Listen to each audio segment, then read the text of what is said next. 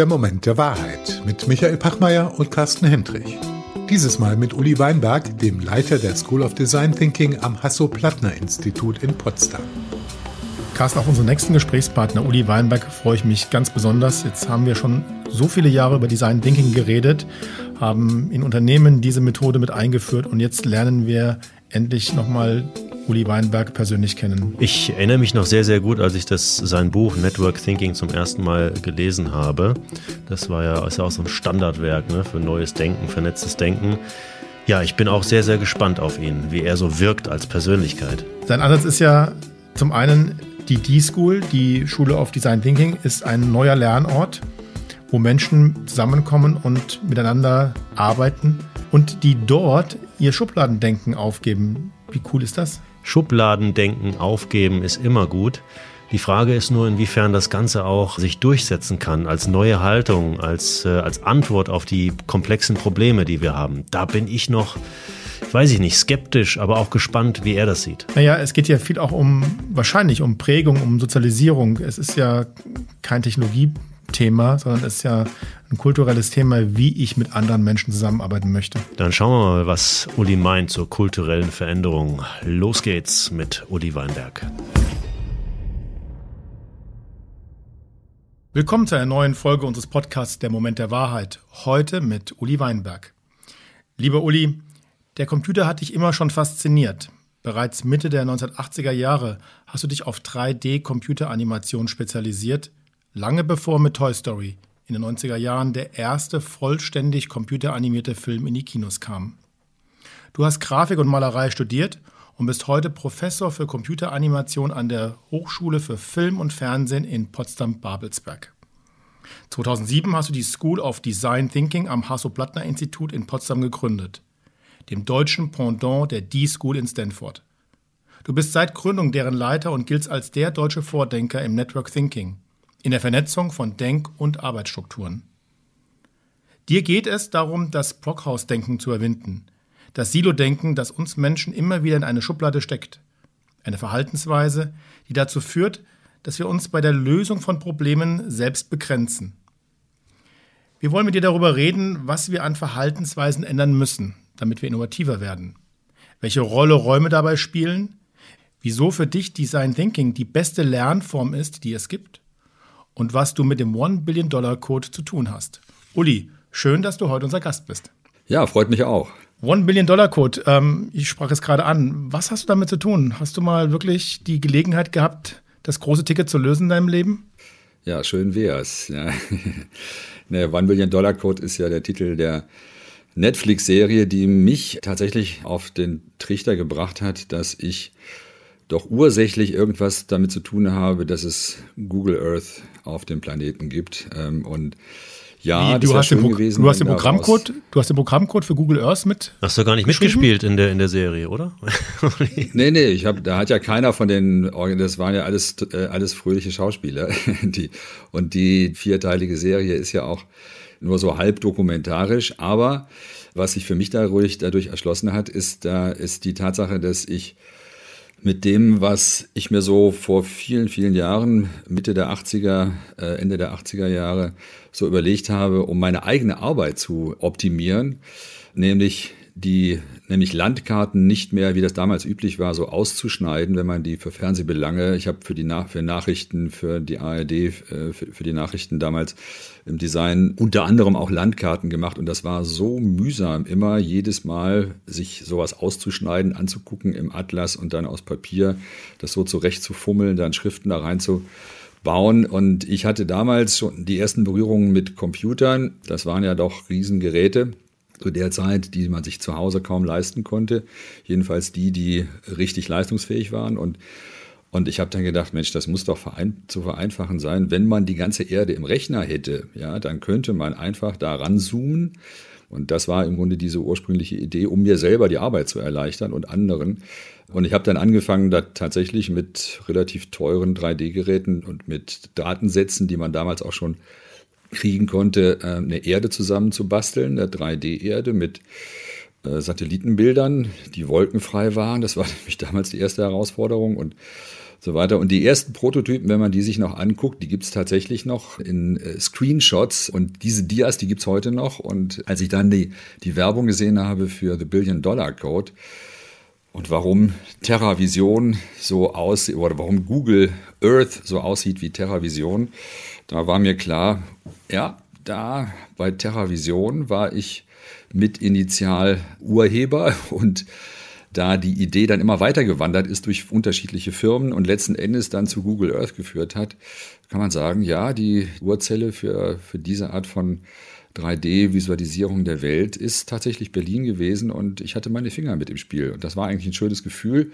Das blöde Gefühl war, dass da eben die Billion, der Billion-Dollar-Moment äh, eben irgendwo anders gelandet ist. Äh, leider eben nicht bei der Berliner Truppe, auch nicht bei mir. Das ist ja die, die kleine, das kleinere Bittere. Scheint ein deutsches Phänomen zu sein, oder, Olli? Äh, mit dem, mit dem MP3-Player hatten wir das auch schon mal. Ne? Das MP3-Format ist ja auch, äh, ich glaube, vom Fraunhofer Institut in Deutschland erfunden worden und der gute Steve Jobs hat, hat die Kohle damit verdient. Ne? Ja gut, aber hier haben sie es ja wohl dann doch eher über einen Weg, wenn man dem Film Glauben schenken darf, dann doch sich über einen dritten, eine dritte Partei, ich glaube über Silicon Graphics, hat sich dann Google diesem Code ähm, ermächtigt.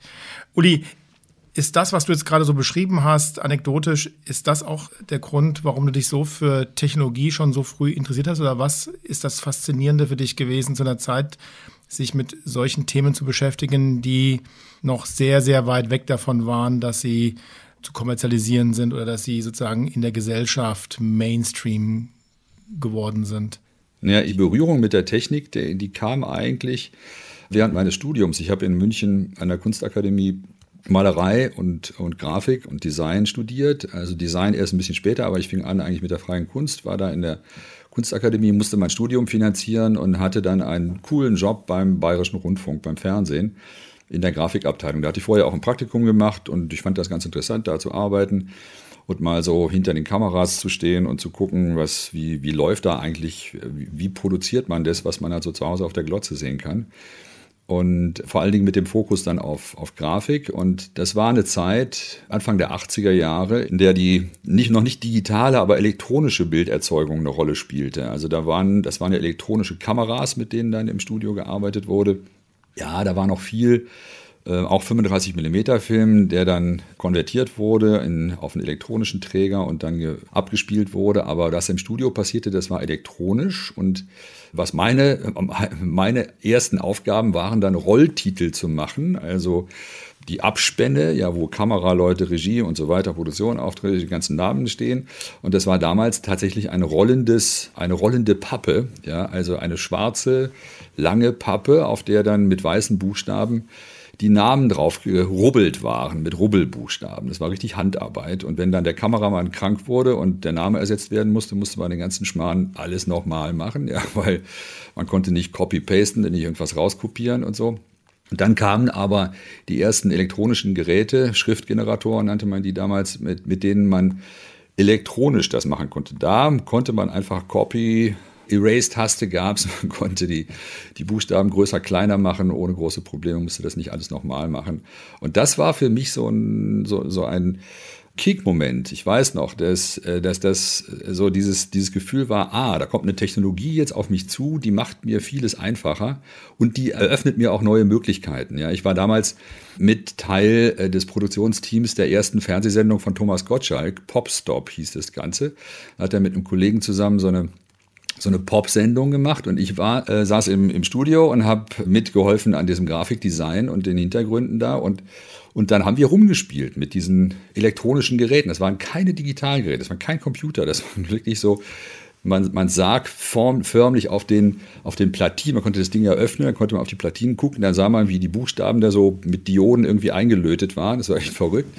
Heute gibt es das gar nicht mehr, weil das alles komplett durch digitale Technik abgelöst wurde. War das damals in der Tat so ein Moment der Wahrheit, wo du, wo du sagtest, genau, also da hast du erkannt, dass Technologie die Art und Weise, wie wir arbeiten, vielleicht auch die Art und Weise, wie wir denken, verändert? War das so ein Impuls, der ja. und der du, ja, ja. wo vielleicht auch eine Initialzündung, weil technologische Veränderungen sich seitdem ja auch äh, immer schneller ja, entwickelt haben und immer mehr ausgelöst haben und uns verändert haben, mittlerweile in, in der Gesellschaft. War das so ein Moment, wo du das erkannt hast? Das, das war so ein Moment. Das war wirklich so ein Moment, da im Studio zu sitzen und, und zu merken, so, ich kann jetzt relativ schnell Dinge mir überlegen und die auch umsetzen, ja, und muss dann nicht lange Handarbeit machen, sondern ich, ich, tippe das irgendwie ein und wir haben, ich erinnere mich noch, wir haben so eine, haben gesagt, wir brauchen jetzt irgendwie Schnee im Studio, ja, wir, äh, und äh, wie, wie, kriegen wir den hin, so elektronischen Schnee oder wie, wie machen wir das? Lassen wir da irgendwas fallen? Und dann habe ich gesagt, ach, wir können doch eigentlich wir, nehmen, wir machen, ich mache einen Rolltitel also aus lauter Punkten mit diesem Schriftgenerator und den lassen wir dann einfach ablaufen aber dann hieß ja, ja, dann läuft der Schnee ja nach oben, dann haben wir die Schneeflocken, die nach oben fliegen. Wie machen wir das denn? Ja, dann haben wir, haben wir das so gemacht und dann äh, einen Monitor genommen, den Monitor umgedreht, damit die Schneeflocken tatsächlich nach, also die, die, die kleinen Pünktchen nach unten liefen. Ja, und dann mit einer Kamera davor das aufgenommen. Und das war dann Hintergrund für, für eine der Sendungen mit Thomas Gottschalk. Ja.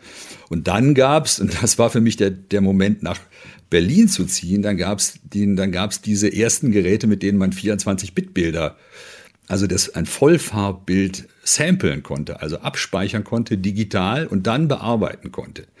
Also Sachen, die, die heute komplett normal sind auf jedem Smartphone, auf jedem Mini-Device sozusagen. Und das war damals sensationell. Und der damalige SFB, also jetzt RBB, der hatte so ein Ding gekauft. Und das war für mich der Grund, nach Berlin zu ziehen, weil ich wollte mit der besten Technologie, die es damals gab, arbeiten.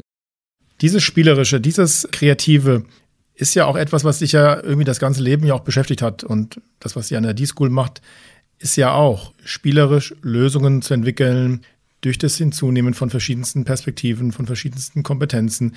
Ihr probiert Sachen aus, ihr verwerft die Dinge.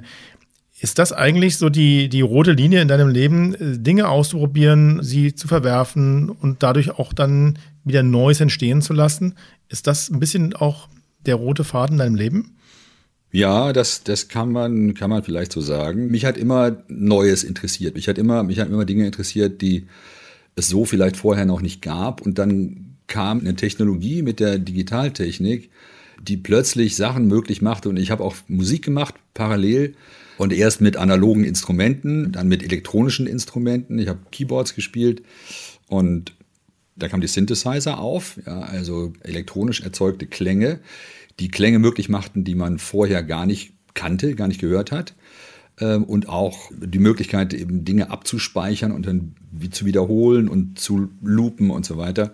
Und das hat mich, hat mich total fasziniert. Und ich habe dann immer parallel Musik gemacht und auch mit, mit visuellen Sachen gearbeitet.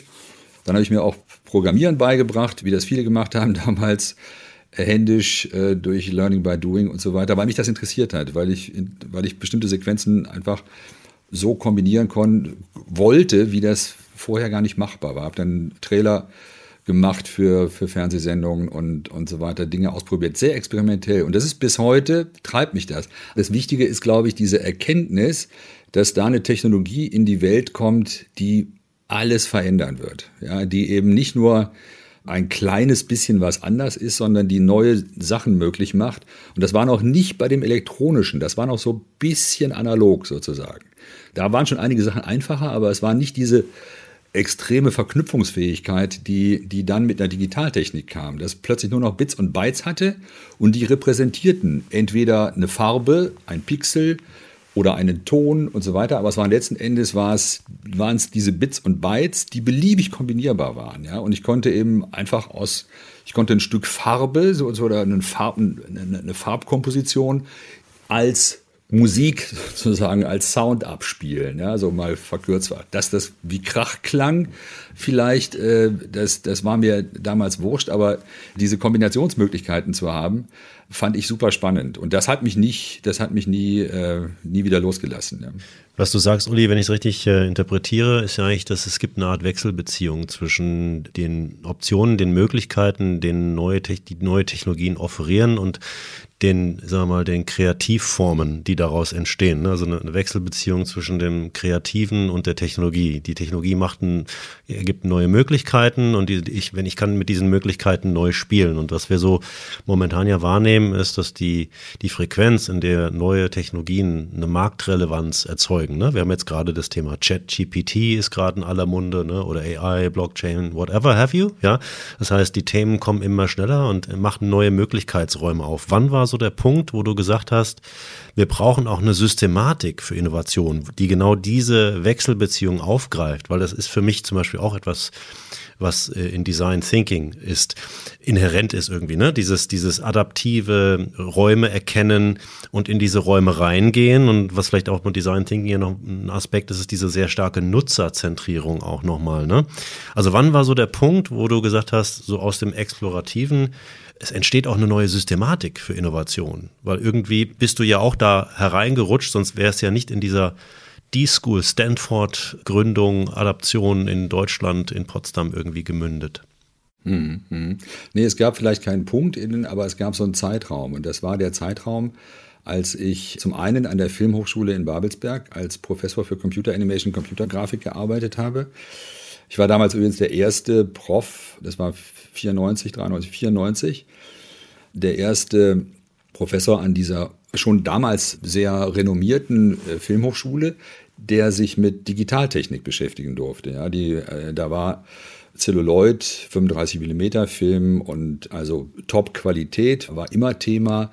Dokumentarfilm ganz wichtig, waren renommierte Leute, Regisseure und Produzenten da.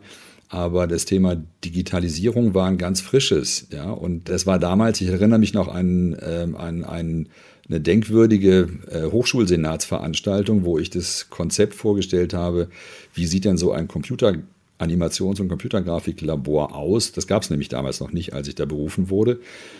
Und das dann vorgestellt habe und gesagt habe, wir müssen da jetzt investieren. Das kostet ungefähr anderthalb Millionen Mark oder was auch immer, ja, wenn, ich da, wenn wir da Workstations haben müssen und wollen für die Studierenden, damit die das überhaupt machen können.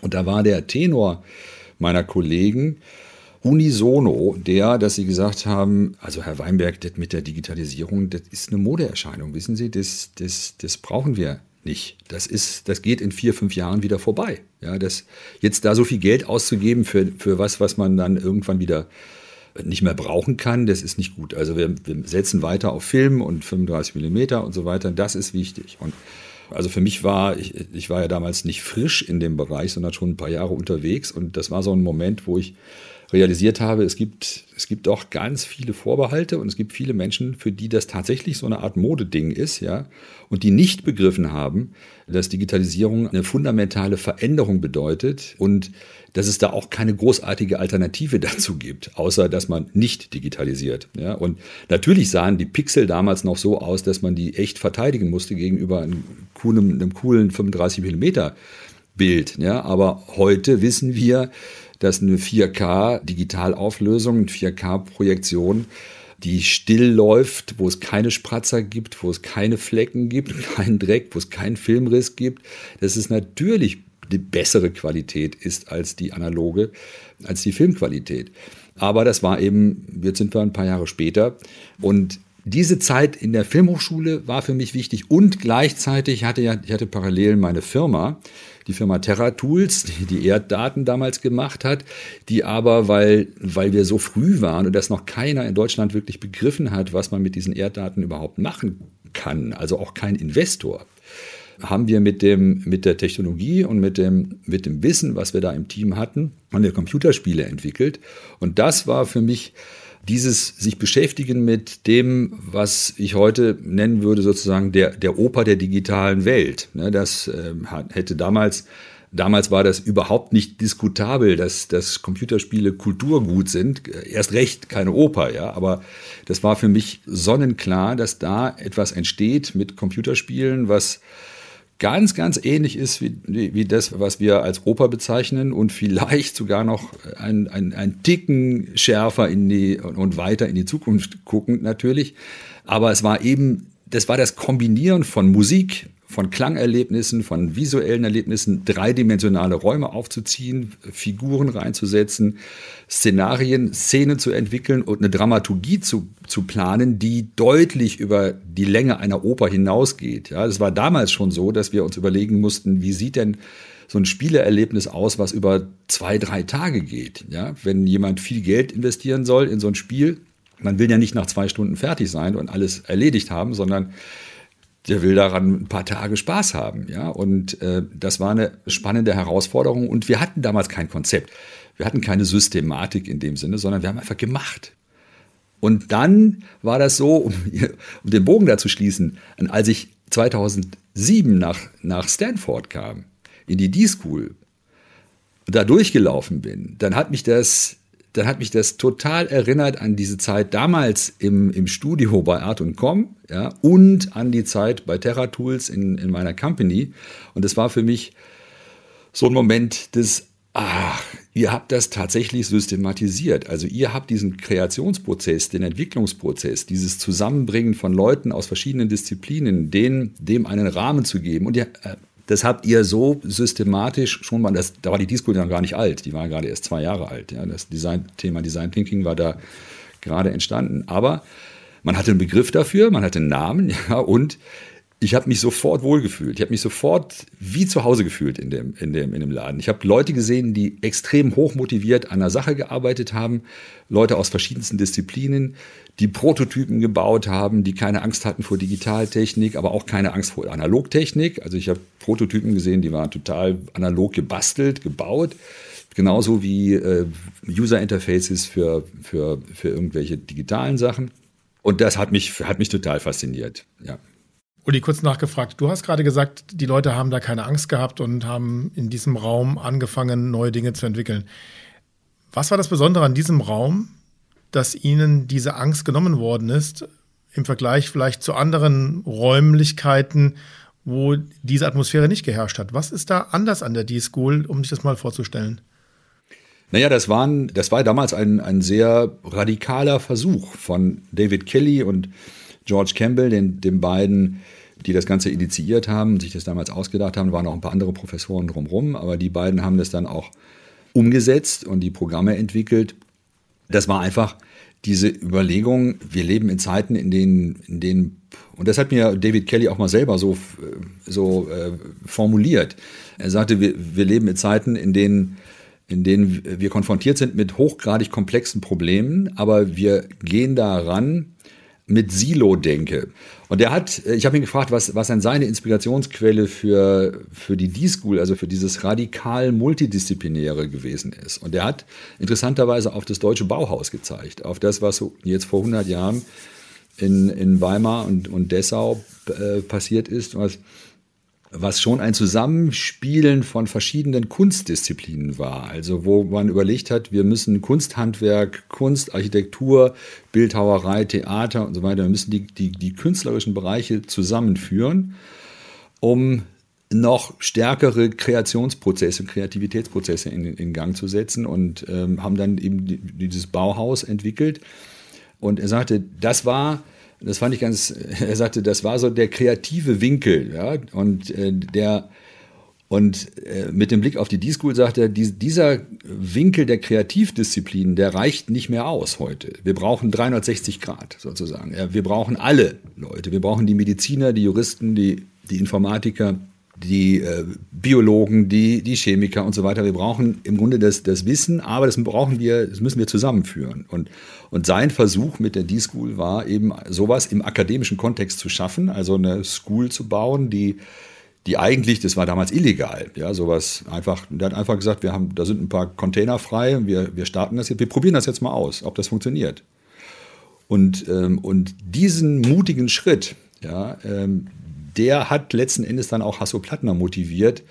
Als, da waren die noch ganz klein, hatten die mit, haben die experimentiert mit 20, 30 Studierenden auf dem, äh, tatsächlich in so einem Trailer, in so einem in, in Baracken. Äh, ich war da noch drin, äh, die angeguckt. Aber als wir dann 2007 äh, gemeinsam losgelegt haben oder als ich dann drüben war, um die D-School in, in Potsdam zu starten, da waren die schon umgezogen in ein Gebäude in der juristischen Fakultät, weil sie eben das Investment gekriegt haben von Hasso Plattner, rauszukommen aus diesen aus diesem kleinen Ding dann und äh, sich ein Gebäude zu überlegen und, und dann mehr Leute einzuladen dazu. Wir sind ein interessanter Prototyp, ja, mit der School of Design Thinking für die Lernlandschaft im 21. Jahrhundert. Aber wir sind ein Prototyp, ja, und äh, es fällt vielen schwer, die in den tradierten Systemen sich bewegen, in den Lernsystemen sich bewegen, zu begreifen, wie, welche Facetten von diesen Prototypen man nutzen muss in diesem großen Apparat, um den wirklich der Jetztzeit anzupassen. Geht das überhaupt? Also das ist ja die andere Frage. Ich finde es ja schon faszinierend zu sagen, das Ganze heißt D-School, Design School. Damit ist ja eine ist ja der Schulbegriff, der Lehrort, der Lernort auch ähm, symbolisiert. Auf der einen Seite, das heißt, war auch die, ist auch die Idee von euch auch in Potsdam, neue Lernformen, neue Lehrformen, neue Lernorte zu bauen, zu entwickeln. Und wenn du sagst, es geht auch darum, das Schul- und Bildungssystem zu verändern, seid ihr dann nur sozusagen ein Nukleus oder kann man überhaupt so ein System verändern oder braucht man dafür eigentlich nicht ähm, viele kleine D-Schools an den verschiedensten Orten, die dann von unten heraus dann das System disruptiv verändern? Ja, also du hast ja ganz, du hast ja eben auch das Thema Orte äh, angesprochen und auch haben wir da, was haben wir da geschaffen? Zum einen war damals, äh, es gab die Diskussion auch mit David Kelly und, und George Campbell, wie gehen wir mit der Marke um? Ja, äh, jetzt, ähm, also Hasso Plattner hat investiert in Stanford, hat sowieso das Hasso Plattner Institut in Potsdam.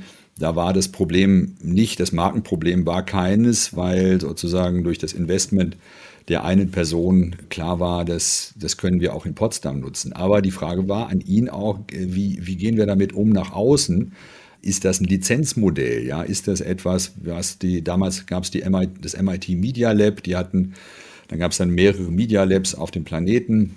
In Frankreich gab es eins und das waren Lizenzmodelle, musste teuer bezahlt werden, dass man das, dass man den Namen nutzen durfte und die Idee von David Kelly war damals zu sagen, nee, nee, das ist kein Lizenzmodell. Sein, sein Wunsch, seine Idee war, dass sich das Thema ausbreitet, so wie es Business Schools, B-Schools auf dem Planeten gibt. Das war sein Beispiel. Er sagte, wir, sein Wunsch ist eigentlich, dass es irgendwann mal genauso viele D-Schools gibt, wie es B-Schools gibt.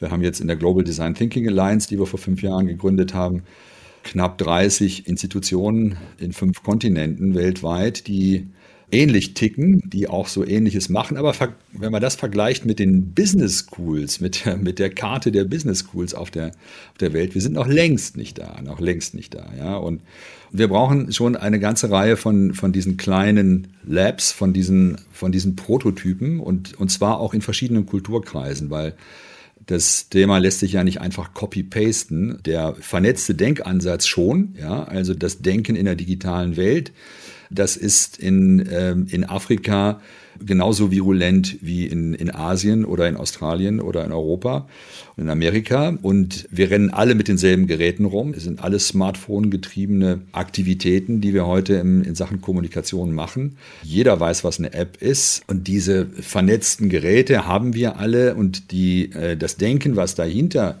notwendig ist, ist auch global ähnlich. Nur die Bildungsapparate sind natürlich gewachsen in, äh, in kulturellen Kontexten. Die sehen natürlich in China anders aus als in Südamerika und, und in, in Südafrika zum Beispiel. Und das finde ich auch das Spannende an der Global Design Thinking Alliance, dass wir da in viele Kulturkreise jetzt reinriechen und schauen eben, was sind die Ähnlichkeiten, also was sind die, die Dinge, die ganz klar genau so funktionieren und wo sind die kleinen, kleinen Unterschiede, die aber wichtig sind in einer anderen kulturellen Umgebung. Ja? Und die, die drei Kernelemente des Design Thinking, die sind überall gleich. Das, äh, das ist nämlich der Fokus auf die Zusammenarbeit, nicht auf das Kompetitive, sondern auf das Kollaborative und zwar über die Fächergrenzen hinweg. Also dieses Zusammenwirken von, dieses Entwickeln eines komplexen Lösungsapparates. Ja. Für komplexe Probleme, die wir heute haben, brauchen wir auch einen komplexen Lösungsmechanismus. Und das war der, der geniale Schachzug damals von David Kelly, zu sagen, wir bringen einfach die verschiedenen Disziplinen, die wir haben, in der Schule zusammen. Wir lassen die nicht in ihrem Silo weiter für sich arbeiten, sondern wir bringen die temporär zusammen und schaffen einen einen hochkomplexen Lösungsapparat. Ja, dazu müssen wir aber bestimmte Methoden entwickeln und, und ich, wir müssen bestimmte Wege gehen. Und das ist das zweite Kernelement, eben eine Methodik zu haben, die zum einen erlaubt, ein schnelles Zusammenarbeiten, stark visuell arbeitet, auch damit ich die unterschiedlichen Denkansätze, die die, die Menschen haben aus verschiedenen Disziplinen, ganz schnell zusammenkriegen kann. Ja? Nehmen wir den Begriff Format zum Beispiel. Wenn man den Begriff nutzt, ja, und ich bin ein Architekt, dann habe ich bei Format habe ich was im Kopf, ja. Ich bin ITler, dann habe ich bei Format auch was im Kopf, was ganz anderes. Und ich bin vielleicht ein Maschinenbauer, dann höre ich den Begriff Format und habe auch noch wieder was ganz anderes im Kopf, ja. Und ich bin auch Mathematiker, wieder was anderes. So und dieses wenn die fünf, vier, fünf Leute um einen, um einen Tisch stehen, in, in so einem Workspace, wie wir, denn, wie wir den kreiert haben, dann an einem Thema arbeiten, müssen wir dafür sorgen, dass die möglichst schnell das Gleiche meinen. Ja? Und äh, das, da hilft eben Sprache gar nicht mehr alleine nur weiter, sondern ich muss Visualisierung betreiben. Ich muss das ganz schnell mal zeichnen. Ja? Und das ist eben die, das führt dazu, dass auch brachliegende Hirnpotenziale von den meisten. Die meisten sind super trainiert, mit Zahlen und Buchstaben zu arbeiten, ja. Die meisten unserer Studierenden. Und die sind ganz wenig trainiert, mit der anderen Hirnhälfte visuell zu arbeiten. Wenn die bei uns sind, nach ein paar Wochen haben die raus, dass das geht und dass das gut ist und dass das viel hilfreicher ist, als wenn ich mir umständlich versuche, das verbal zu erklären, dass ich mal ganz schnell was zeichne eben dieses zum einen das Zusammenbringen verschiedener Disziplinen und dann das volle Aktivieren der Kreativfähigkeiten des einzelnen Menschen, also von jedem, der da in der Gruppe ist. Und eben auch durch diese kleinen Teams, die wir, die wir fahren, dafür zu sorgen, dass jede Stimme gehört wird. Dass nicht der leise, der sonst in einer großen Gruppe fast nie was sagt, dass der, der aber coole Ideen hat, die man aber nicht hört, weil er sie nicht außeräußert, der kriegt eine Stimme. Genauso wenig wie der, der sich immer schnell und laut äußert, sich in einer kleinen Gruppe auch nicht permanent dominant verhalten kann. Ja, der wird dann runtergefahren. Das macht die Gruppe dann schon. Die Elemente, die du beschreibst, wie neue Zusammenarbeit funktionieren kann und sollte, das ist doch etwas, was wir jetzt schon in den letzten Jahren immer wieder gehört und gesehen haben, wo Leute auch in Workshops damit erste Erfahrungen gemacht haben. Und warum fällt es uns dann trotzdem so schwer, das an Verhaltensänderung zu internalisieren und andere Zusammenarbeitsformen in Unternehmen, in Forschungsinstitutionen, in der Schule, in der Wirtschaft zu leben? Also was hindert uns daran, wenn wir wissen, wie diese neuen Lernformen funktionieren und was das Positive und das Wertvolle auch an diesen neuen Lernformen ist? Was hindert uns daran, das zu übernehmen in Wirtschaft, in Wissenschaft, in Politik, in Verwaltung? Warum arbeiten wir nicht so, wie du das gerade beschreibst, mit den positiven Effekten, die du gerade beschrieben hast? Ja, weil wir in, in Strukturen sitzen, die trainiert sind, die, die aus prädigitalen Zeiten stammen. Ja? Und diese Strukturen, die sind über Jahrzehnte, zum Teil Jahrhunderte gewachsen.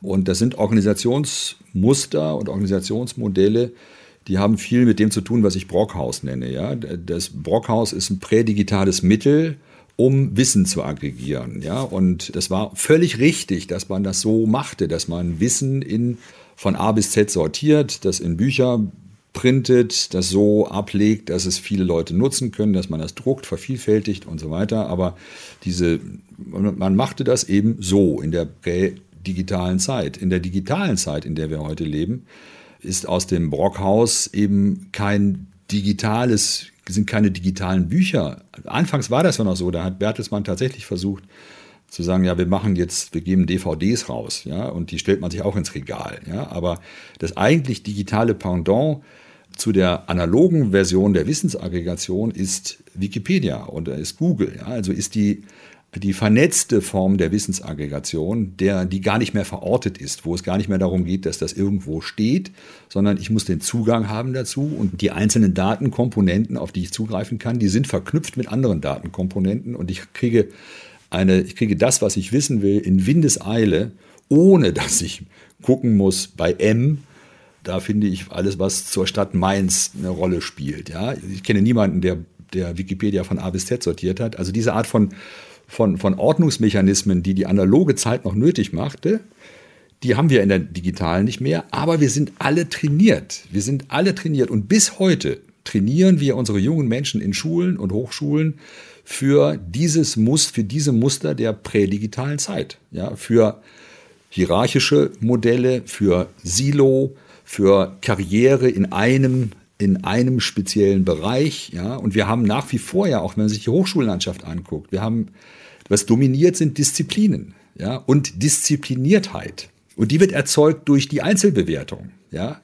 durch die Einzelbewertung, die wir nach wie vor noch eine Rolle spielen lassen, ja, äh, die bei uns seit 15 Jahren in der School of Design Thinking komplett weg ist. Es gibt nur noch für die, die eine Note brauchen, damit sie Punkte kriegen nachher in, bei ihrem Professor, bei ihrer Professorin. Die kriegen, wenn sie wollen, kriegen sie eine Note. Ja, aber ansonsten ist bei uns nicht die Bewertung steht nicht, die Bewertung des Einzelnen steht überhaupt nicht mehr im Vordergrund. Und das müssen wir auch runterfahren in den Bildungssystemen.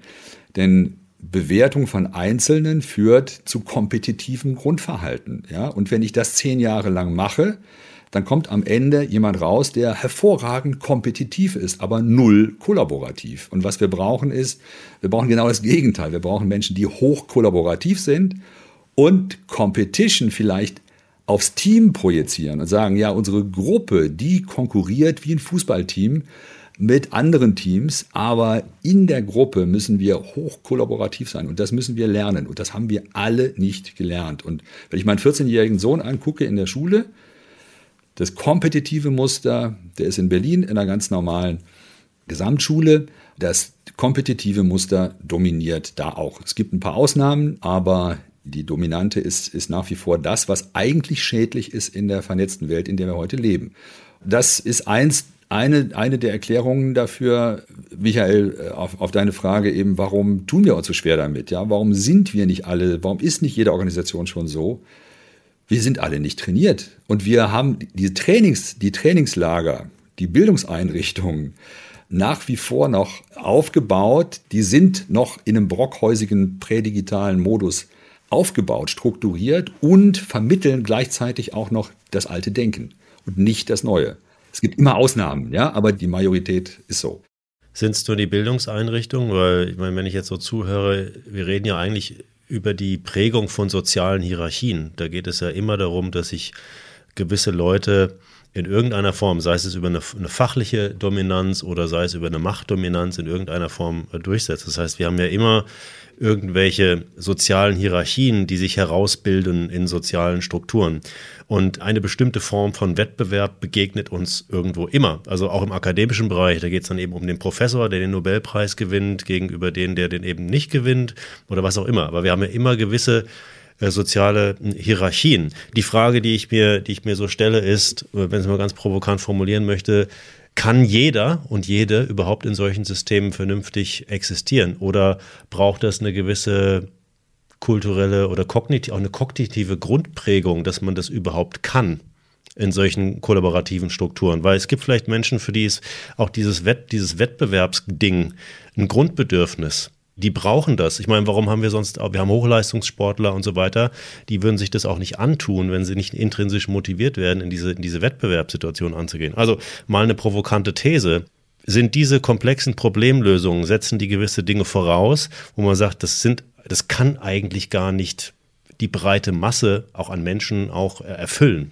Ich formuliere es einfach mal so. Oder brauchen wir sozusagen auch eine, eine, eine, Grund, eine Grundbasis für eine Persönlichkeitsstruktur von Menschen, die überhaupt in solchen multidisziplinären Kontexten äh, funktionieren können, weil sie ihr Ego zurücknehmen, weil sie äh, eben dieses starke Kollaborative haben, weil sie vielleicht gar nicht in solchen Wettbewerbssituationen gut funktionieren.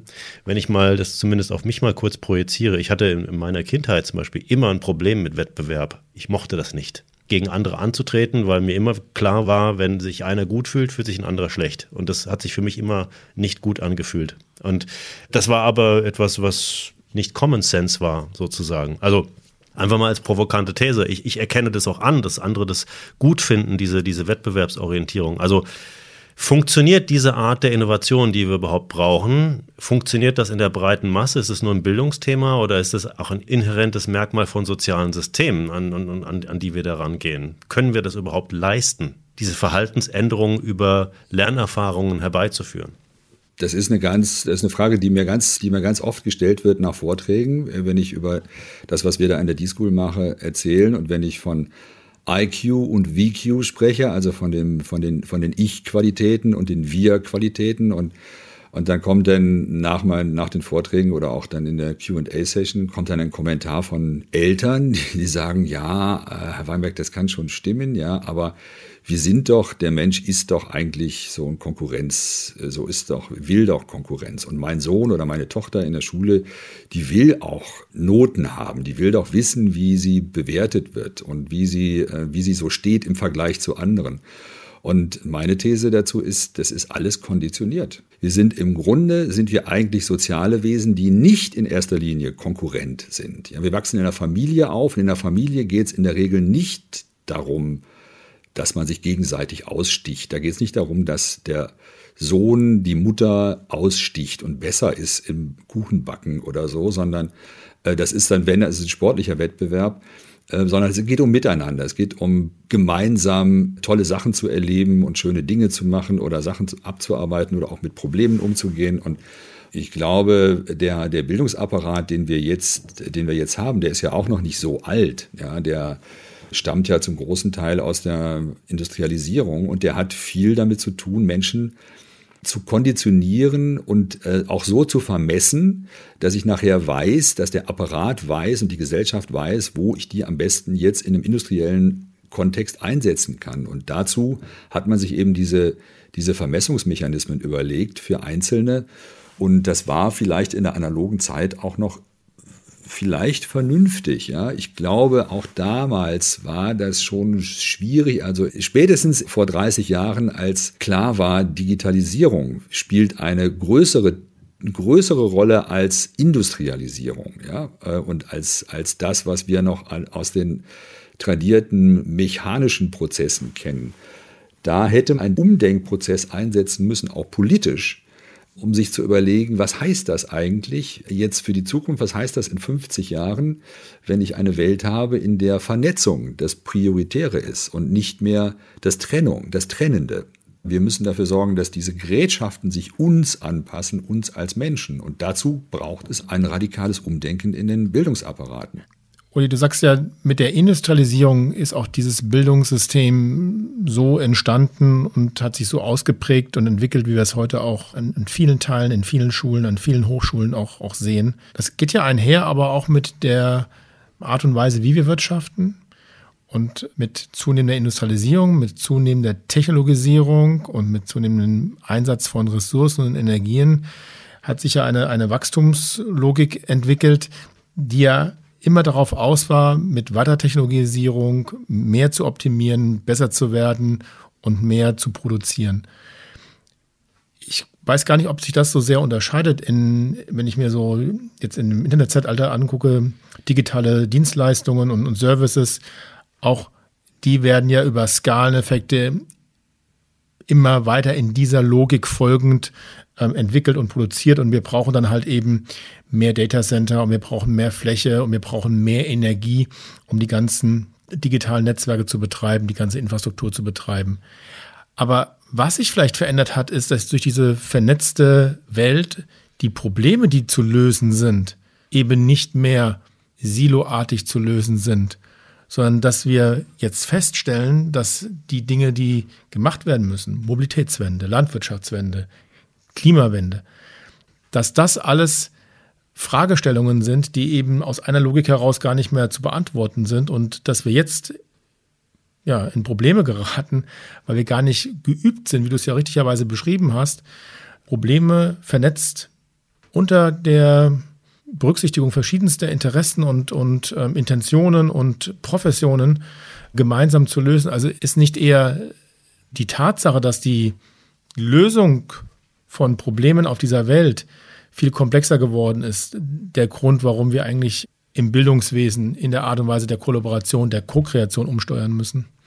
Ja, das ist ein ganz, ganz wichtiger Punkt. Ich glaube, ein Großteil der Probleme, die du beschrieben hast, ne, wenn man sich den Klimawandel anguckt, das ist ja nicht das Ergebnis der Renaissance, ja, sondern das ist etwas, was wir in relativ kurzer Zeit, in einer extrem kurzen Zeit, der Erde angetan haben. Und das hat viel mit Industrialisierung zu tun. Das hat viel mit diesen Prozessen zu tun, die man sozusagen separat hat laufen lassen, ohne einen holistischen Blick. Und das ist es, was wir versuchen in der, mit der School of Design Thinking jedem Teilnehmer klarzumachen, dass es nicht mehr darum gehen kann, in einer Disziplin irgendetwas super Tolles zu machen, ohne zu bedenken, welche Art von Einfluss hat das in andere Bereiche. Und das war im, im Zeitalter der Industrialisierung überhaupt kein Thema, sondern da ging es darum, spezielle Bereiche so zu optimieren, wie es nur eben geht. Man hat nicht darauf geguckt, wie, wie, wie wirkt sich das auf Menschen aus, wie wirkt sich das auf die Umwelt aus. Und davon müssen wir uns letzten Endes verabschieden. Und das andere ist natürlich, wir haben wachsende Probleme, komplexe Probleme. Und der Lösungsmechanismus, mit dem wir jetzt da rangehen, der ist immer noch ein industrieller. Das ist immer noch einer, der minder komplex rangeht. Ja, der nämlich sagt, wenn wir eine Corona-Pandemie haben, eine, eine, eine Virus-Pandemie, dann fragen wir die Virologen. Ja, dann gucken wir in das Silo der, der Mediziner, weil es ist ja ein Virus, also müssen wir die Virologen fragen und die Virologen werden uns dann helfen, das Problem zu lösen. Und dann die dranhängende Pharmaindustrie und so weiter.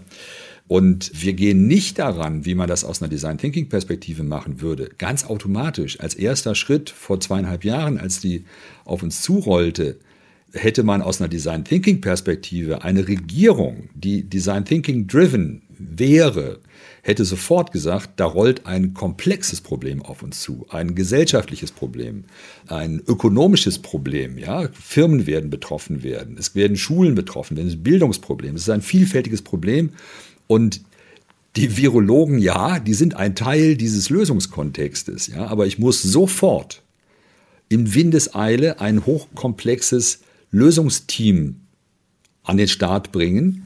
Und das ist nicht die Bundesregierung, das sind nicht die einzelnen Ministerien, sondern das ist eine separate, speziell für diese Problemlage aufgebaute Taskforce. Und das muss, hätte eine multidisziplinäre sein müssen, die dann als Beratung sozusagen oder als Inputgeber für die Entscheidungsträger im Kabinett fungiert und vernünftige, holistische Blicke auf die Sache wirft. Wir sind aber alle nicht trainiert. Wir hätten noch nicht mal die Leute dafür. Wir hätten viel zu wenig Leute, um diese Art von komplexem Lösungsmechanismus wirklich ernsthaft in Gang zu setzen, weil wir nach wie vor noch eben die Menschen so trainiert haben, dass sie auch in einer solchen Konstellation hochkompetitiv arbeiten würden, dann doch eben wieder die Besten sein wollen. Exakt, genau. Du versuchst dann nur wieder deine persönlichen Interessen äh, durchzusetzen, ja. Der Virologe, das haben wir jetzt auch, genau. deswegen auch diese genau. ganze Klimadiskussion, ja, geht es auch nur um nationale Interessen, ne? Genau. Und äh, das ist genau der Punkt, den ich vorhin machen wollte. Wir reden hier über Jahrhunderte äh, kulturelle Kodierung und Programmierung, die wir irgendwie in Frage stellen.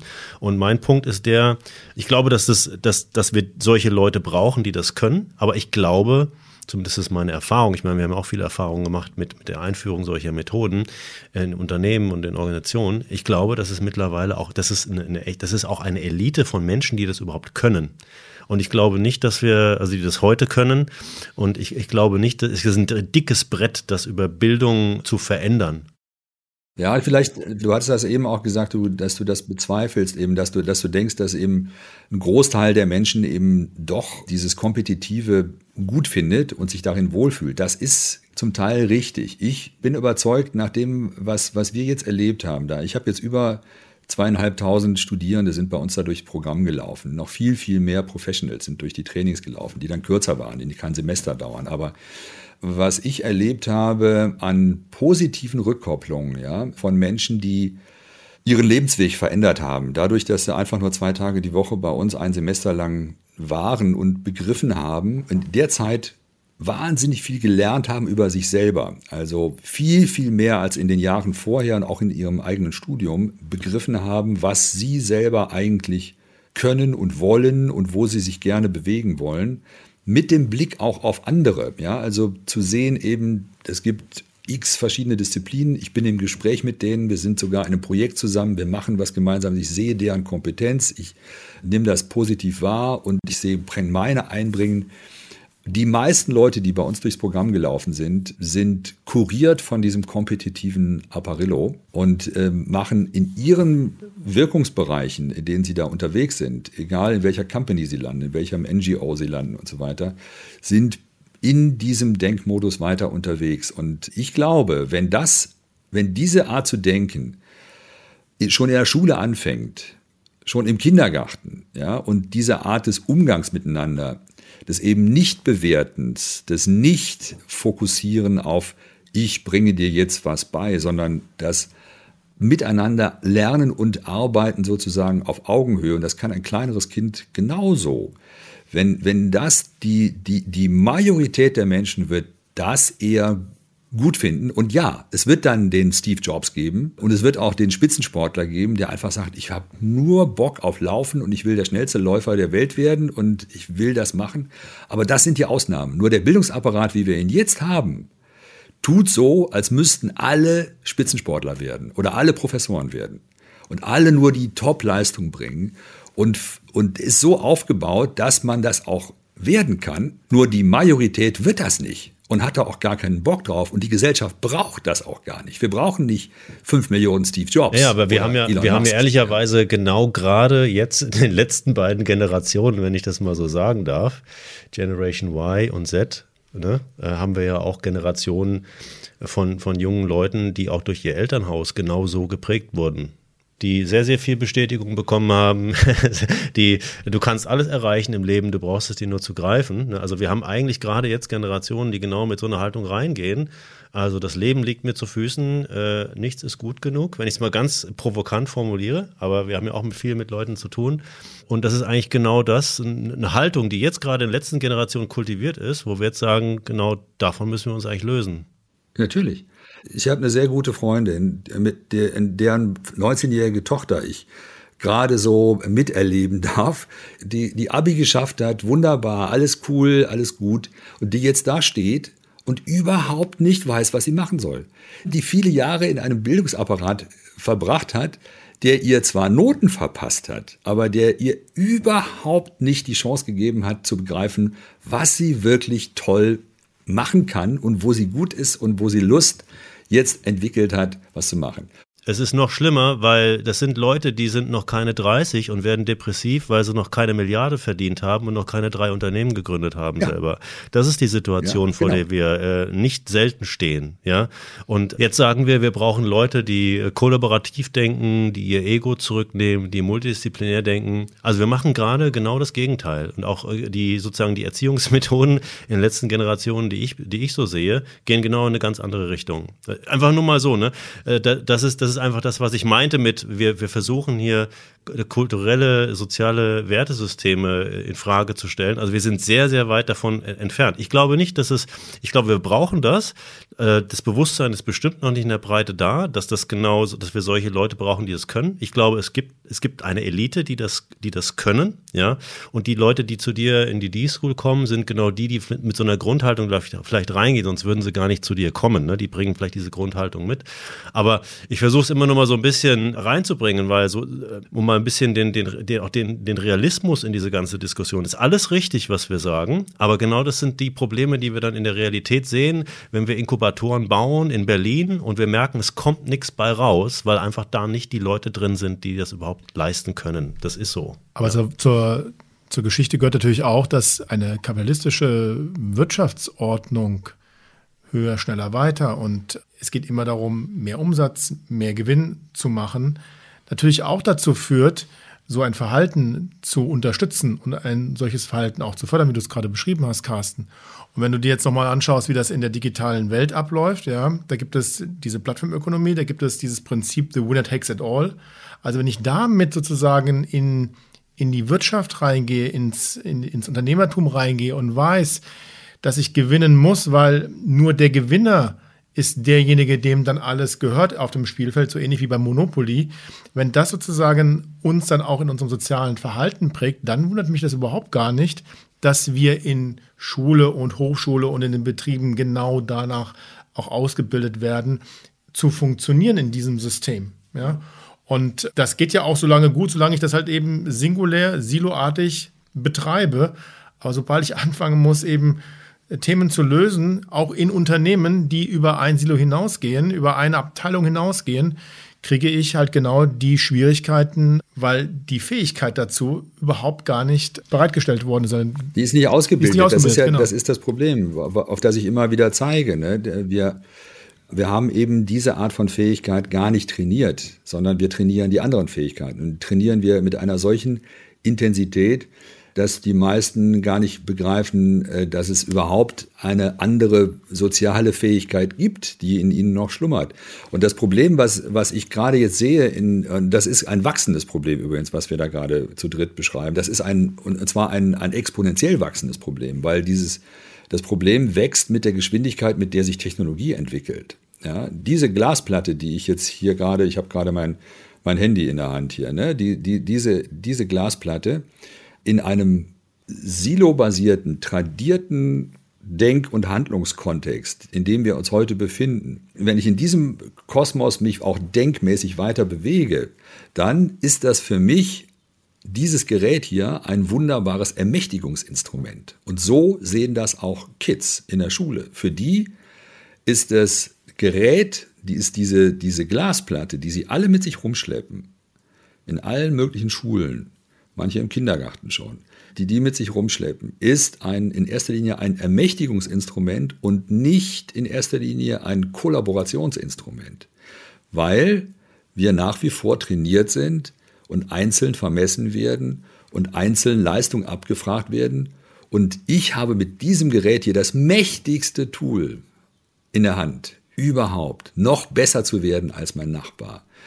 Und dieses Gerät wird mit Chat, GPT, was wir gerade besprechen und so weiter, wird es noch, noch viel mächtiger werden in ganz kurzer Zeit. So, und das hat sich eben, und das ist eben politisch in meinen Augen komplett unterschätzt worden. Und das muss angegangen werden. Es muss begriffen werden, dass wir dass es nicht darum geht, die Technik sich alleine fortentwickeln zu lassen, sondern ich muss die Denkapparate parallel dazu umentwickeln und weiter trainieren, dass sie eben nicht nur in Richtung Ermächtigung gucken, sondern dass sie in Richtung komplexer Problemlösung nutzbar werden, diese Denkapparate, die wir alle mit uns rumschleppen. Und deshalb ist mein, mein Plädoyer extrem an die Entscheidungsträger in den, in den Bildungsapparaten, sich dessen bewusst zu sein und alles zu tun, um an diesen wichtigen Stellschrauben zu drehen. Und das sind gar nicht viele. Das sind keine großartigen technischen Stellschrauben. Das sind kulturelle und soziale Stellschrauben, an denen man drehen muss, an denen aber gedreht werden muss. Ja, damit wir überhaupt es schaffen, die Problemlösungskompetenz, die wir alle mit uns rumschleppen, so zum Spielen zu bringen, dass sie wirklich die Probleme löst. Uli, ich glaube, wir haben mehr soziale Fähigkeiten aufzubauen, um das zu können, was du beschreibst, Kollaboration, Co-Kreation. Auf der anderen Seite verfallen wir aber auch einem Denken, und das ist sehr breit ausgeprägt, dass Technologie und der Einsatz von Technologie uns unterstützt, uns dabei hilft, diese Probleme zu lösen. Aber ich glaube, es ist überhaupt gar kein technologisches Problem, was wir hier die ganze Zeit beschreiben. Es ist ein zutiefst kulturelles Problem, es ist ein soziales Problem, es ist ein Problem der Fähigkeiten von uns Menschen. Carsten, du sagst, der Haltungen, die wir haben. Und da gibt ja auch Technologie ähm, keine Unterstützung, weil das ist ein Aushandlungsprozess am Ende zwischen Menschen in einer Gruppe, in einer Organisation, in einem Unternehmen, in einer Gesellschaft. Und ich frage mich schon, wie dieser Kulturwandel in einer Gesellschaft, von wem und wie wir den vorantreiben, dass wir genau diese Fähigkeiten aufbauen, von denen wir hier die ganze Zeit sprechen. Hast du da eine Idee, hast du da eine Vorstellung, was da geschehen muss? Zumal, Michael, wenn ich es kurz ergänzen darf, zumal wir in, in der Tat auch in einer, in einer Welt leben, in der diese, diese Wettbewerbsdenke äh, immer noch als auch die richtige Denke angesehen wird. Ne? Also wenn wir jetzt uns, uns hier unterhalten, ist das zwar schön, ne? aber wir stellen das Bild einer Masse in Frage. Es ist ja nicht so, dass äh, sozusagen die ganze Welt sagt, ja, ihr habt alle recht, wir brauchen mehr Kollaboration, das löst unsere Probleme. Ne? Sondern wir sind ja immer noch in einer Situation, wo eigentlich alle sagen, ja, das mit dem Wettbewerb ist toll, weil wir sehen ja, da kommt dann so ein Typ wie Elon Musk und der löst alle unsere Probleme, die wir, die wir haben. Ne? Das Schöne ist ja nur, wenn du in die Natur gehst, wenn du in einen Wald gehst, dann wirst du feststellen, dass die einzelnen Bäume natürlich darum ringen, möglichst viel Sonnenenergie zu bekommen, um zu wachsen. Aber sie werden es nie nach diesem The Winner Takes It All Prinzip machen, weil dann würden sie selber sich zerstören. Selber werden sie nicht überlebensfähig, wenn sie nicht es schaffen, in einer Symbiose mit anderen Organismen, mit Fauna, mit Flora um sie herum in einem Ökosystem zu leben. Und ich glaube, dieses Prinzip, das zu begreifen, zu transferieren in einen unternehmerischen und sozialen Kontext, das glaube ich ist eine, eine sehr wertvolle Aufgabe und eigentlich können wir in den Wald gehen und uns das anschauen, wie das da funktioniert, um zu begreifen, wie wir selber in einer Gesellschaft, in einer Wirtschaft, in der Wissenschaft miteinander arbeiten müssen, um symbiotisch, wie wir ja eh schon miteinander vernetzt sind, auch gut und besser leben zu können, oder? Äh, klar, wir haben uns separiert von natürlichen Prozessen und wir haben uns wir haben auch die Menschen als Wesen degradiert sozusagen. Wir haben denen bestimmte Funktionen gegeben. Und die werden, die Funktionen sind zum Teil extrem eingeschränkt, weil der, der Arbeitskontext, in dem man die jetzt brauchen kann, auch ganz stark reduziert ist. Und ja, die kriegen Geld dafür und machen das dann und äh, können vielleicht eine Familie halbwegs damit ernähren und denken, das ist alles okay. Aber für viele ist es einfach nur eine, eine, eine sehr limitierte Art und Weise, ihr, ihr, Leben zu leben. Könnten, die könnten viel, viel mehr machen, könnten viel, viel effizienter sein, wenn, man, wenn wir da anders rangehen würden. Ich nenne ja gerne mit dem, du hast ja eben die Technologie angesprochen, eben dieses, dieses technologische Lösungs- Szenario, ja, dass viele auch denken, dass wir mit der Digitaltechnik alle Probleme lösen. Da bin ich auch völlig bei, bei euch oder bei dir jetzt, äh, Michael, speziell. Das wird nicht der Fall sein. Es gibt eine ganze Reihe von extrem Technikgläubigen, da gibt es eine riesen Community, die überzeugt sind, dass wir nur die Technik so weit weiterentwickeln müssen, dann wird sie alle Probleme für uns lösen, weil das macht ja die KI und so weiter. Das wird, wird, schon so sein. Das wird die sozialen Probleme nicht lösen. Ich gucke auf die, auf die verschiedenen Wirkszenarien, die entwickelt worden sind in den letzten Jahren, um einen neuen Denk- und Hand, um neue Denk- und Handlungsmuster in die Welt zu bringen. Und das sind in der Regel agile Frameworks. Das sind methodische Ansätze, wie man sagt, wie kriegen wir Teams hin? Ja, wie kriegen wir eine Arbeit im Coworking Space wirklich effizient gemacht. Und äh, wenn man sich diese, diese verschiedenen Frameworks anguckt, da kommt auch dann Design Thinking vor. Und Design Thinking ist für mich der holistischste Ansatz von den ganzen Frameworks, die man sich so antun kann, weil eben, und da komme ich nochmal auf die drei Kernelemente zurück, das sind die, ist die kulturelle und soziale Dimension der digitalen Transformation. Ja, und eben nicht die technische, sondern die, die kulturelle und soziale. Und ich bin ja interessanterweise mit, des, mit der D-School sind wir ja in ein Teil eines IT-Lernapparates. Also wir sind umgeben von lauter IT-Profs und Studierenden, die totale Nerds sind, die super sich auskennen mit Betriebssystemen, mit Datenbanken, mit KI, mit Robotics, mit allem Möglichen. Und das finde ich auch sehr gut, dass wir, dass wir da drin stecken und wir sind mit dem, was wir da machen, sehr undigital. Ja, also wir, wir nutzen zwar die Digitaltechnik und sagen auch, die ist jetzt da, wir leben in der Welt und ich bin, ich bin ja, das habt ihr ja mitgekriegt, jetzt also kein Digitalitätshasser, sondern im Gegenteil, ich setze auch auf die, auf diese Art von Instrumentarien, wenn wir sie vernünftig benutzen. Ja. Und diese drei Kerndinge, die man machen muss, und das sind natürlich noch mehr, aber das, das Wesentliche, was Design Thinking zum eher holistischen Ansatz macht, ist, dass wir sagen, wir müssen uns auch die Räume anschauen, in denen wir uns bewegen. Wir müssen uns die physischen Räume anschauen, die Architekturen, die, Innen, die Innenraumgestaltung, die Konferenzräume, die Besprechungstische, die Art und Weise, wie man, wie man eine Konferenz baut, ja, wie man die strukturiert welche Art von Mechanismen habe ich, um wirklich alle Teilnehmer zum Wirken zu bringen und deren geistige Potenziale auch tatsächlich abzurufen. Denn die kommen ja nicht dahin, um nur um zu konsumieren, sondern würden auch gerne was mitteilen. Und von diesen drei Kernelementen ist das das Räumliche ist etwas, was ich in den anderen Frameworks so gut wie gar nicht feststelle, sondern da sind, da stehen, stehen Methoden im, im Vordergrund, die ähneln sich ganz stark auch dem nichtlinearen methodischen Ansatz, den, den wir verfolgen und der auch vernünftig ist, zu sagen, wir müssen, wir können nicht mehr genau definieren, was hinten rauskommt in fünf Jahren oder was da das Ergebnis ist, sondern wir müssen uns darauf einlassen, dass wir in Versionen denken lernen, ja, in, und dass wir eine Version schaffen, möglichst früh, die vielleicht nur noch nur ein Prototyp ist und dann ein weiterer Prototyp und sich dann rantastet an, an etwas, was besser ist und, und eben immer wieder zurück auf das Team, äh, auf das Team zu kommen. Aber was ganz, was ganz stark und viele wirklich unterschätzen, ist die Wirksamkeit auch von Orten. Ja, die Wirksamkeit eines, eines Klassenraums auf eine Gruppe von 20 Schülern ist enorm. Ja, und wenn ich da reinkomme und sehe, in, in einem Schulgebäude sind alle Klassenräume relativ gleich designt, nämlich so, dass einer vorne steht und 20 an, an kleinen Tischen nebeneinander in, in Reih und Glied formiert sitzen müssen, dann äh, macht das was mit mir. Ja, genauso wie ein Hörsaal, in, in dem ich mit, mit 300 Leuten mich reinquetsche und vorne steht einer und erzählt was. Und das ist etwas, was es bei uns in, dem, in, dem, in einem Design Thinking Kosmos so gar nicht mehr, das ist nicht mehr das präferierte Modell. Das braucht man vielleicht temporär mal, aber es ist nicht das, das präferierte Modell, weil das, äh, weil wir müssen uns hinbewegen zu einem Modell auf Augenhöhe, ja, und wo, wo und einem Modell, in dem der Mensch im Zentrum steht, nicht der Nutzer, ne? den, den, den du anfangs noch genannt hast, sondern in dem der Mensch im Zentrum steht und in, im Falle Lernkosmos ist es der Lernende, dessen Lernverhalten sich ja massiv verändert in den letzten Jahren.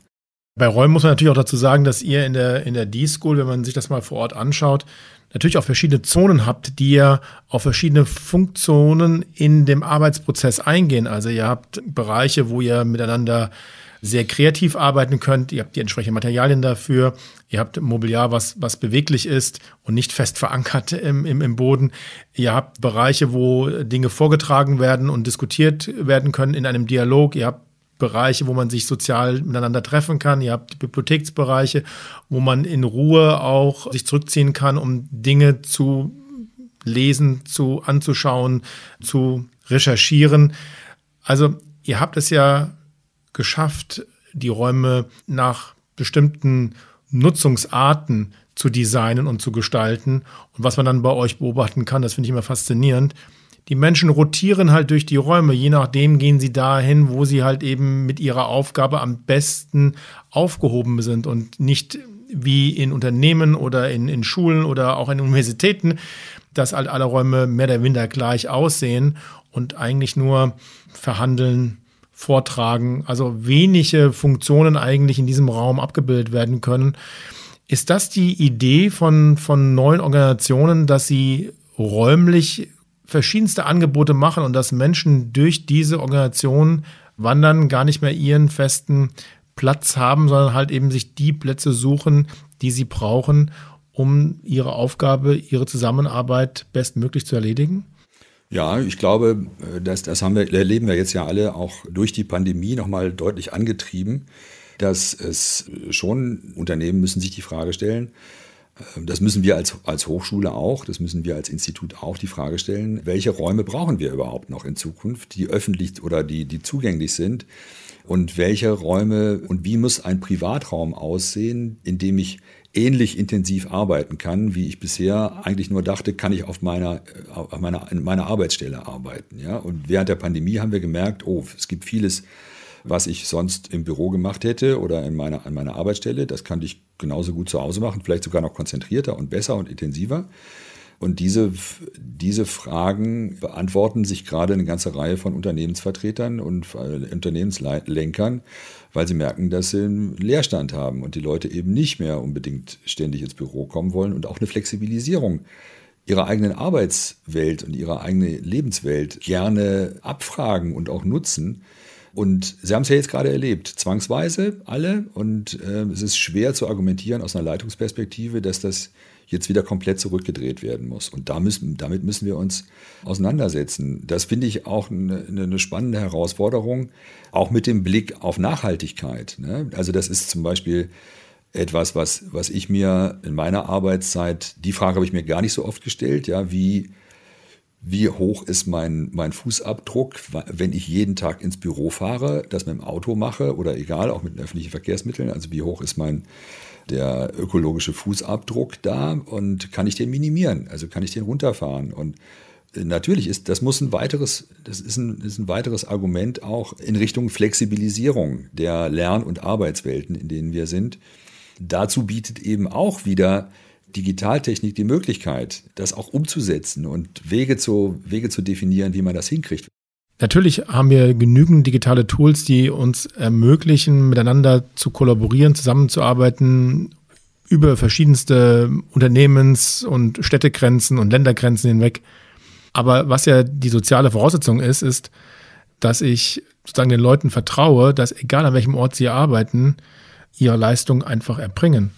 Dass ich nicht das Gefühl haben muss, ständig hinter ihnen zu stehen und sie zu kontrollieren, im wahrsten Sinne des Wortes, was sie tun und wie sie es tun.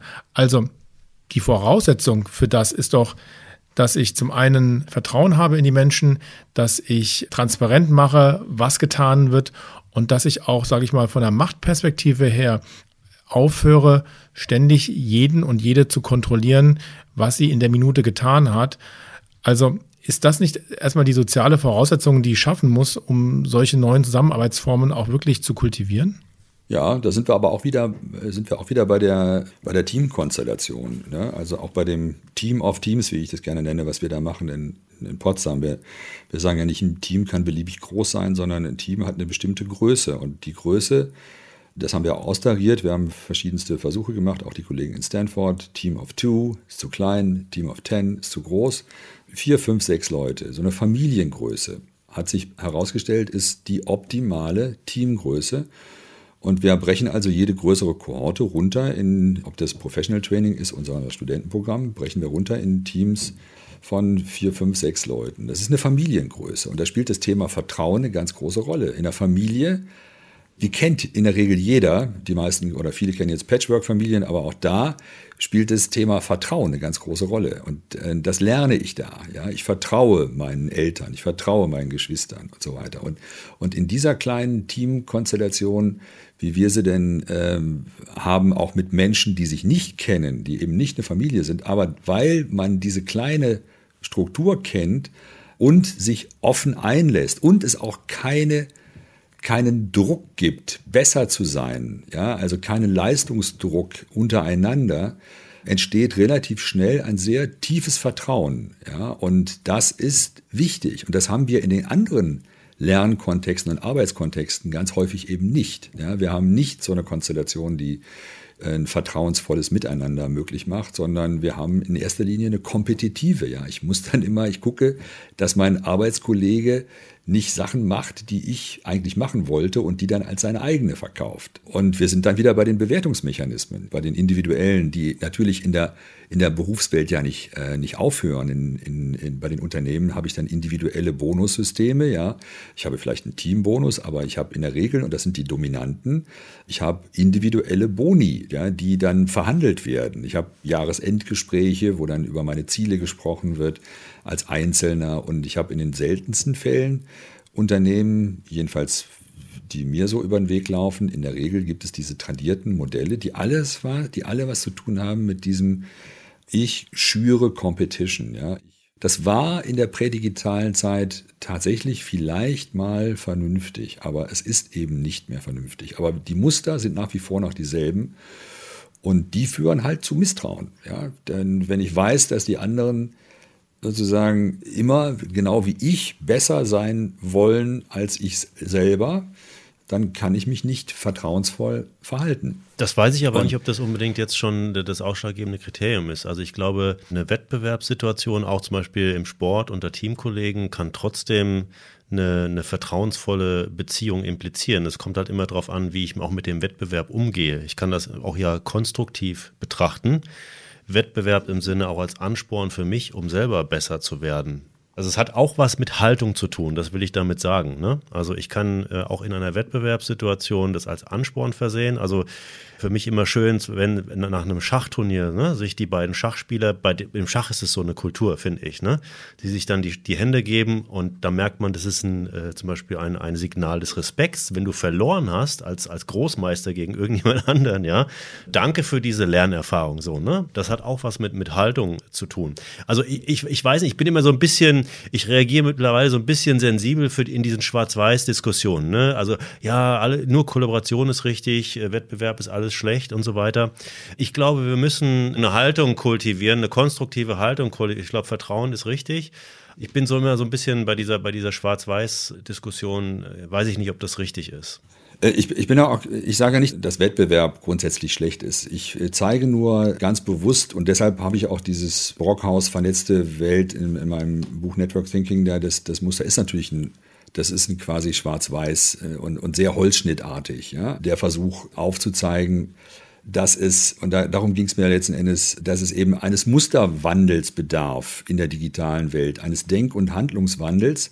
Ich muss mir bewusst machen, dass das Verhalten, was ich jetzt so habe tagtäglich, dass das in, in, gewisser Weise konditioniert ist. Ja, und das kann ich mir als junger Mensch, muss ich mir dessen bewusst sein und dass es nicht naturgegeben ist. Ich bin nicht von Natur aus kompetitiv. Ich bin von Natur aus wahrscheinlich eher ein soziales Wesen. Ja, und, und das trifft wahrscheinlich auf die Mehrzahl der Menschen zu. Ja, und äh, dieses Kompetitive ist gezüchtet sozusagen. Das Individualkompetitive, dass ich als Gruppe mit anderen Gruppen konkurriere, finde ich auch okay. Und dass es natürlich Individualisten gibt, die in einer Disziplin extrem super gut sind, finde ich auch bewundernswert und sehr schön. Ja? Aber wenn ich mir angucke, wie en gros operiert wird, da müssen wir eben zu einem Musterwandel kommen. Da haben wir zurzeit einen extremen Fokus auf Konkurrenz und auf Vermessung von Einzelnen und viel zu wenig eben Blick auf die äh, auf das Trainieren von Zusammenarbeit. Ja, diese kleinen D-Schools, die wenigen D-Schools, die es auf dem Planeten gibt und die wenigen kollaborationsunterstützenden Schulen, wie auch die von Margret Rasfeld, die Evangelische Schule Berlin Zentrum, die genauso lange unterwegs ist im schulischen Kontext wie wir im, im hochschulischen das sind einfach zu wenig. Ja? Es sind einfach viel zu wenig von diesen Einrichtungen, wenn, wenn 95 Prozent der Menschen durch Apparate laufen, die nach wie vor in erster Linie kompetitiv konditionieren. Wir brauchen einfach einen grundsätzlichen Wandel. Und da reicht es eben auch nicht, 5000 von diesen kleinen Units zu haben, von diesen kleinen, sondern es geht darum, letzten Endes politisch zu begreifen, dass ich einen, den Wandel in Gang setzen muss im großen Stil. Und diese Apparaturen, die ich politisch steuern kann. Ich kann ja dafür sorgen, dass Lehrer anders ausgebildet werden. Ich kann dafür sorgen, dass eine Schule nicht nur Geld für Hardware kriegt, sondern Geld für Software genauso und auch für, für Weiterbildung in erster Linie. Und ich kann das portionieren. Ich kann sagen, ihr kriegt viel mehr Geld für Weiterbildung als für Hardware weil die Hardware viel schneller schlecht wird, als eure Weiterbildung wirksam sein kann. Und das machen wir halt, jetzt sind wir in Deutschland, machen wir in Deutschland nicht intensiv genug. Wenn ich mir eine Regierung wie die in Singapur angucke, die vor wenigen Monaten gesagt hat, wir sorgen dafür, dass im Bildungssystem diese, diese Form von Einzelbewertung grundsätzlich abgeschafft wird in der Schule. Ja, und, weil, und wir sorgen da ganz bewusst dafür, weil wir dafür sorgen wollen, dass, dass Menschen viel, viel stärker zusammenarbeiten und das möglichst früh lernen.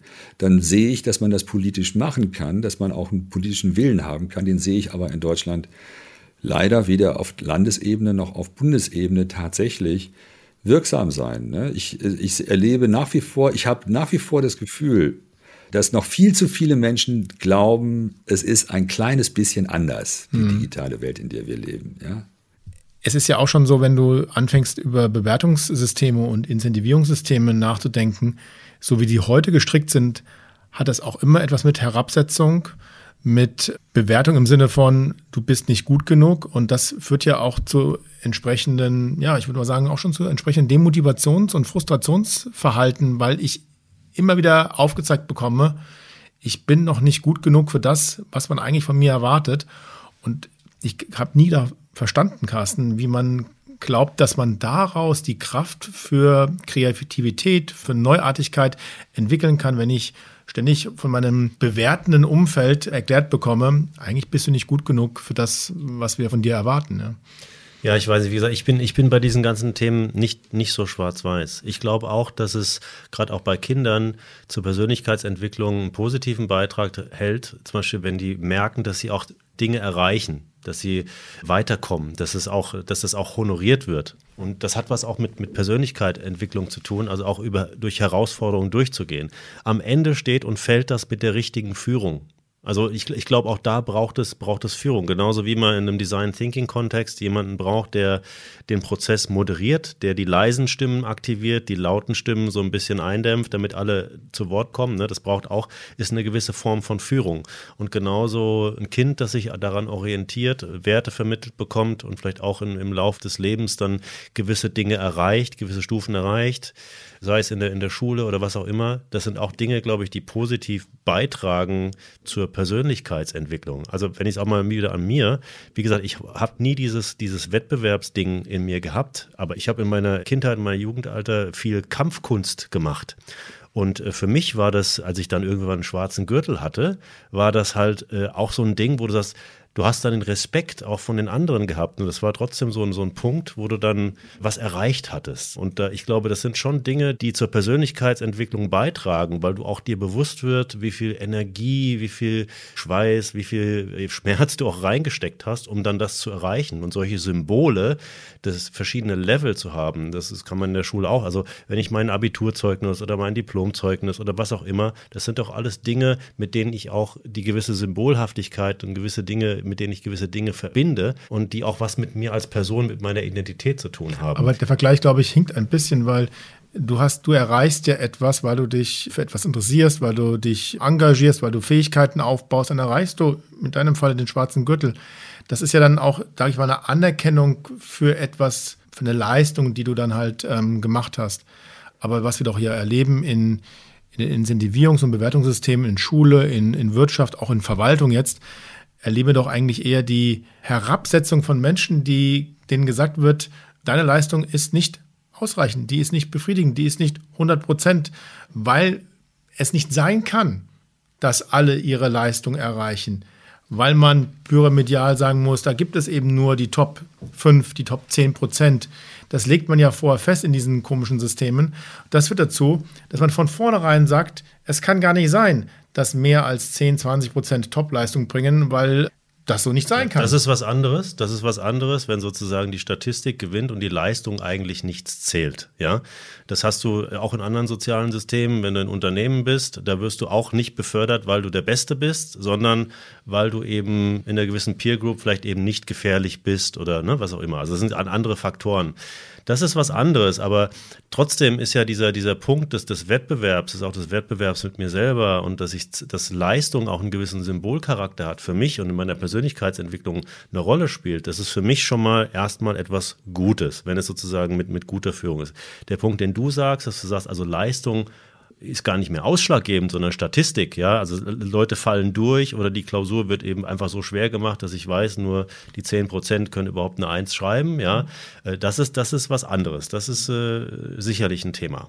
Ja, aber das ist auch ein Teil desselben Apparates. Also Carsten, ich glaube, also für, für mich geht's geht's, geht's ganz stark um Motivation. Ja, und die Sportler, die du beschrieben hast, jetzt auch dich selber, ja, du, du bist selbst motiviert. Du hattest irgendwie Bock, das zu machen und äh, da den schwarzen Gürtel zu kriegen und, und, und dann begibst du dich in diesen Lernapparat, kriegst da was beigebracht und, und wirst dann gut und, und wirst besser und wirst dann tatsächlich der Meister, ja. Und äh, das, das ist ja völlig okay, wenn diese Motivation da ist.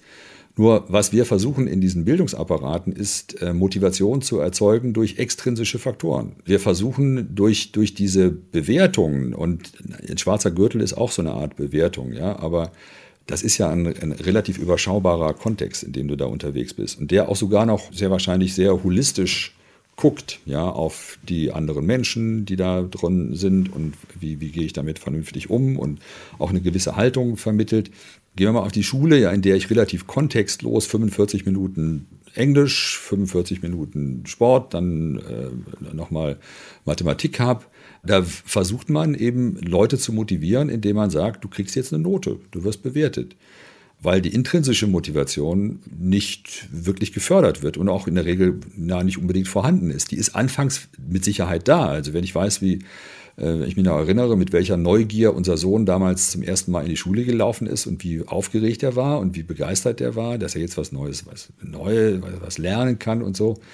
Davon ist nicht, nicht viel übrig jetzt in, in einem Apparat, der nur darauf setzt, dass extrinsisch motiviert wird durch Boni oder also durch Benotung, durch Bewertung. Und, und das ist etwas, was bei uns in der, in der D-School auch so vielen Besuchern und auch Projektpartnern so positiv auffällt, die dann immer fragen, ja, wie macht ihr das denn, dass die Leute so super motiviert sind? Ja, wie, wie, wie kommt das denn?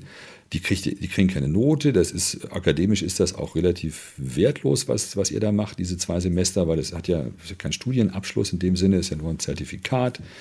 Aber warum sind die total motiviert? Ja? Und das hat was mit intrinsischer Motivation zu tun, die ich entstehen lassen muss. Und die kriege ich auch nicht mit, du hast es Führung genannt. Ja? Die, die, wir, wir haben uns ja davon verabschiedet, auch von diesem Modell des Lehrers. Wir sagen, wir haben jetzt, wir haben es ja auch mit etwas erwachseneren Menschen zu tun. Das sind die, die Lehrer im klassischen Sinne sind Lernbegleiter, das sind Coaches, das sind eben Leute, die helfen, die unterstützen, die kennen sich ein bisschen besser aus aber die wissen auch nicht alles. Die kennen sich vor allen Dingen auch nicht als Coach so gut aus wie möglicherweise ein Medizinstudent in seinem Medizinfach, ja, sondern die sorgen dafür, dass dieses Zusammenspiel gut funktioniert. Und, und das ist in meinen Augen viel, viel wichtiger, intrinsische Motivation entstehen zu lassen bei denen, die da unterwegs sind. Und dann dafür zu sorgen, dass ich nach zehn Jahren Schule weiß, was ich machen möchte, dann weiß ich, ja, ich werde jetzt Judo-Lehrer oder ich werde Profimusiker, weil ich,